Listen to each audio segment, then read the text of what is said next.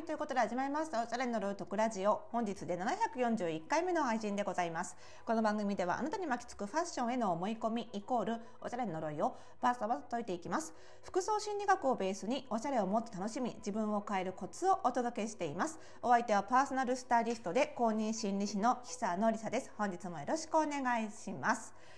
いやーなんかバタバタしてましてね。あのー、最近あのー、うちえーと、公式 LINE アカウントっていうんですか？あれ2種類ありましてあのフォースタイルパーソナルスタイリストスクール用とあとはパーソナルスタイリングを受けたい方向けのフォースタイルのアカウントと2個あってで後者の方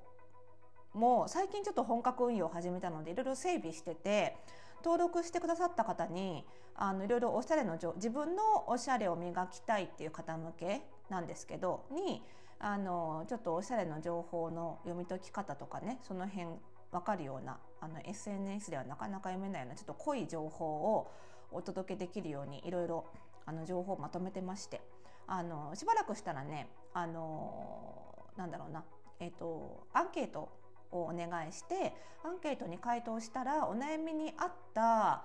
何て言うのかな解決策が読めるみたいなそういう仕組みにしていく予定なのでねぜひぜひ今日の番組概要欄にあの公式 LINE アカウントのあのリンク貼っておきますのでまだ登録されてない方はねあの今から間に合いますのでぜひ登録いただければと思うんですけどそれをねちょっと夜な夜な整備しつつあの急遽入った身だしなみオフィスカジュアル研修のあのカリキュラム整備整理したりとかあの人員手配したりとか結構バタバタしてましてねもういよいよ師走って感じですわ。ね皆さんいかがお過ごしでしょうか。さあ前回、えーと、一昨日ですねあの配信した第740回、えー、好き勝手におしゃれをしてるつもりが実は他人に操られていたというホラーというですねあのちょっとおどろおどろしいタイトルでお届けした回にあのご感想をねあの Spotify の Q&A 機能からご感想をいただいてますありがとうございますどんな回だったかっていうとあの結構自分の自由に服を選んでいるつもりがこれまで抑圧されていたことの反動で反発心でその真反対の服を選んでるだけだったりすることもあるよ。それってつまり実は自由に服を選んでるんじゃなくて人の影響を結局受けちゃう受けちゃってるってことなんだよねっていうね、まあ、そんなような話をしたのでよければ聞いていただきたいんですけど、えー、ご感想いただきましてありがとうございます。早速ご紹介します。深い。服の選び方ね知らずに内なる問題が反映されてしまっているのですね。私は以前ウェブの、えー、服装心理診断の会員診断をやってみて一般性が高かったですが案の定紺や黒の服が多いです。さすがにトーンが暗すぎると思いたまに好きなグリーンの服を買ったり差し色にピンクや赤を使ったりしています。空気を読めるがゆえにそれとは逆のことをやってしまうという振る舞いはファッション以外の点で私もよく知っていると思います。ということでね。ありがとうございます。そう一般性が高い方はねファッション以外でもなんかこれが求められてると思ったらなんかもうそれへの反発心で全然違うことしたくなっちゃうっていうのはやっぱ全般的にねあるとは思うんですよね。それが悪いってことじゃなくてなんかそれに苦しくなったらやっぱりちょっとその辺考え直した方がいいんじゃないかなっていうことですよね要はね。で、まあ、それの取っかかりとしてやっぱりファッション見直すっていうのはすごくいいと思うんですよ。じゃあそのなんだろうな抑圧されていることへの反発心ではなくその今までこういう服着てこれなかったからとかこういう振る舞いしなさいって言われてるからとかそういう前提条件全部取り除いた上でそういう前提条件がなかったらとしたらなかったとしても本当にこの服着たいと思ってるとかなかったとしたらどういう服着たいと思ってる？みたいなことをまず自分に問いかけるってことですよね。で問いかけてちょっとずつその写真とかを集めていくといいんじゃないかなと思うんですよ。まあ、言葉が得意な方は自分が着たいファッション言葉にしてもいいと思うんですけどやっぱりファッションってこうなんだろうなビジュアル的なものなのであの写真で集めるとより実現しやすいかなと思うんですよね。で写真で集めた時に是非ね集め始めた時に是非やってもらいたいのはそのじゃあ自分がどんな好きなのかじゃあ本当に着たいのはこんな服かなって集めたら是非ねそのね共通要素を分析してほしいんですよ。その自分がファッションにおいて好きな要素っていうのを最小要素にまで分解する。そうすると応用しやすくなるんですよね。これってちょっとあのなかなか感覚つかみづらいかなと思うんですけど私の経験でファッション以外に例えるとですよ。私恥ずかしながらですね社会人になって一人暮らしするまであんまり料理しない人間でして。で一人暮らし始めてやっとするようになったんですよね。で気づいたことがあったんです。私が好きなものはごま油お前だったのかって 本当にびっくりしたんです。で一部の中華をすごく好きだけどそんなに好きじゃない中華もあるなと思ってたらごま油お前だったのかって しつこいね。しつこいけどさごま油がそこにふんだんに使われてる中華は好きだったんだねみたいなことに気づいたんです。そうするとあ私が好きな最小要素はの一つはごま油であるってことに気づくと中華以外にもごま油使うようになるんですよ例えばちょっとこう洋風なものでもオリーブオイルの代わりにごま油使ってみるとあらまたこの味が変わって美味しいねみたいな好きになるねみたいなこととかできるじゃないですか。それと一緒でその洋服の場合にもこのワンピースが好きだとそのワンピース延々着るしかないんですけどそのワンピースが好きの中の要素に分解してどの要素が好きなのかまで突き止められるとその要素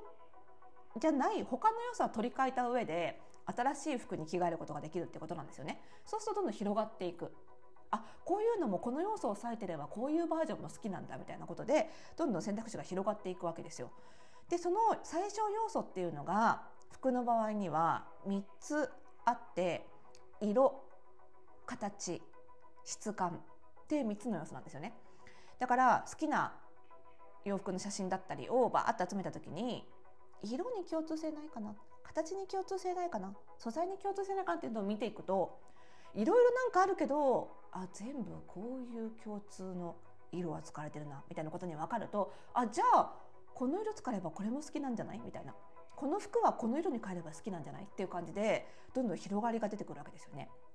なのでぜひねこの最小要素に分解して分析していくってやり方は好きな服だけじゃなくてもちろん苦手な服あんまり着たくないなとか買ったんだけど結局着なくなっちゃったなみたいな服の分析にもめちゃめちゃ使えるのでぜひねやってみてほしいんです。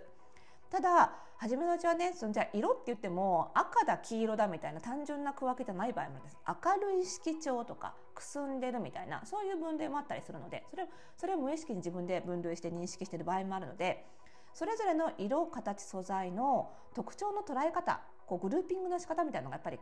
ちょっとコツがあってそれを知るとぐっとねその分析をやりやすくなるんですよね。で、えーと、明日から12月じゃないですか。でオンラインサロンの服装診ラボもねあの月が変わってあのテーマが変わりまして具体的にねこの色形素材の3要素から自分の好きな服だったり苦手な服を分析していくっていうねそういうあのレッスンをスタートしていきます。実はねあのオンラインサロン服装心理ラボ12月から新年度に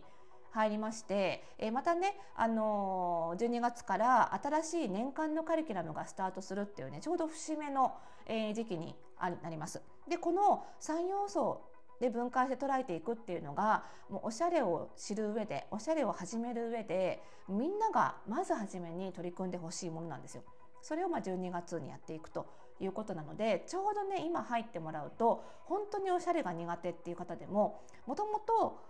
比較的得意だけどなんとなくやってたっていう方にも本当にちょうどいいねあのカリキュラムがこれから始まっていくのでえぜひぜひねあの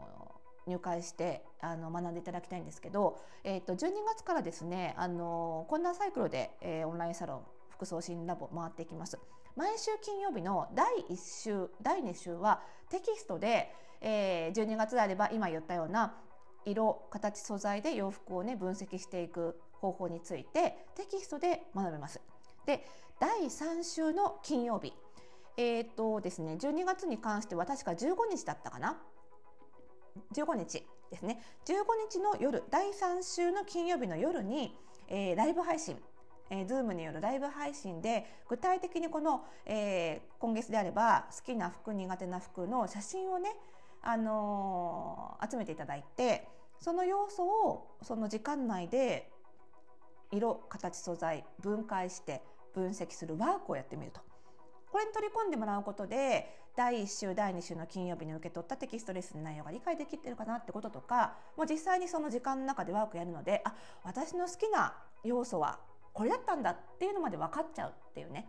え、そういう気づきがそのライブ配信の中で得られるっていうそんな、えーと、ワーク中心の、えー、ライブ配信に変わっていきます。なのでもうその場でワークに取り組んでいただきますので、えー、その場で出た質問はその場で直接私に質問できるっていうことでかなりね理解が深まるんじゃないかなと思いますし実際自分の頭を手を動かすのですごくねあの面白い、えー、ライブ配信になるんじゃないかなというふうに思います。はい、で第4週はねあの皆さんの Q&A にお答えする内容だったり、えーと、我々スタイリストたちが、えー、自腹を切って買ったおすすめアイテムなんかをご紹介するテキストを公開すると、まあ、こんな感じでね進んでいきます。なので金曜日ってことは第1週の明日なんです。明日から早速ね、あの第1回のレッスン配信になりますので、えっ、ー、と、今ならまだね、間に合いますので、ぜひご入会を、早速ね、昨日ぐらいからバタバタっとご入会いただいててね、ありがとうございます。入会した日、決済した日から、え1ヶ月間の課金始まりますので、いつ入会いただいてもね、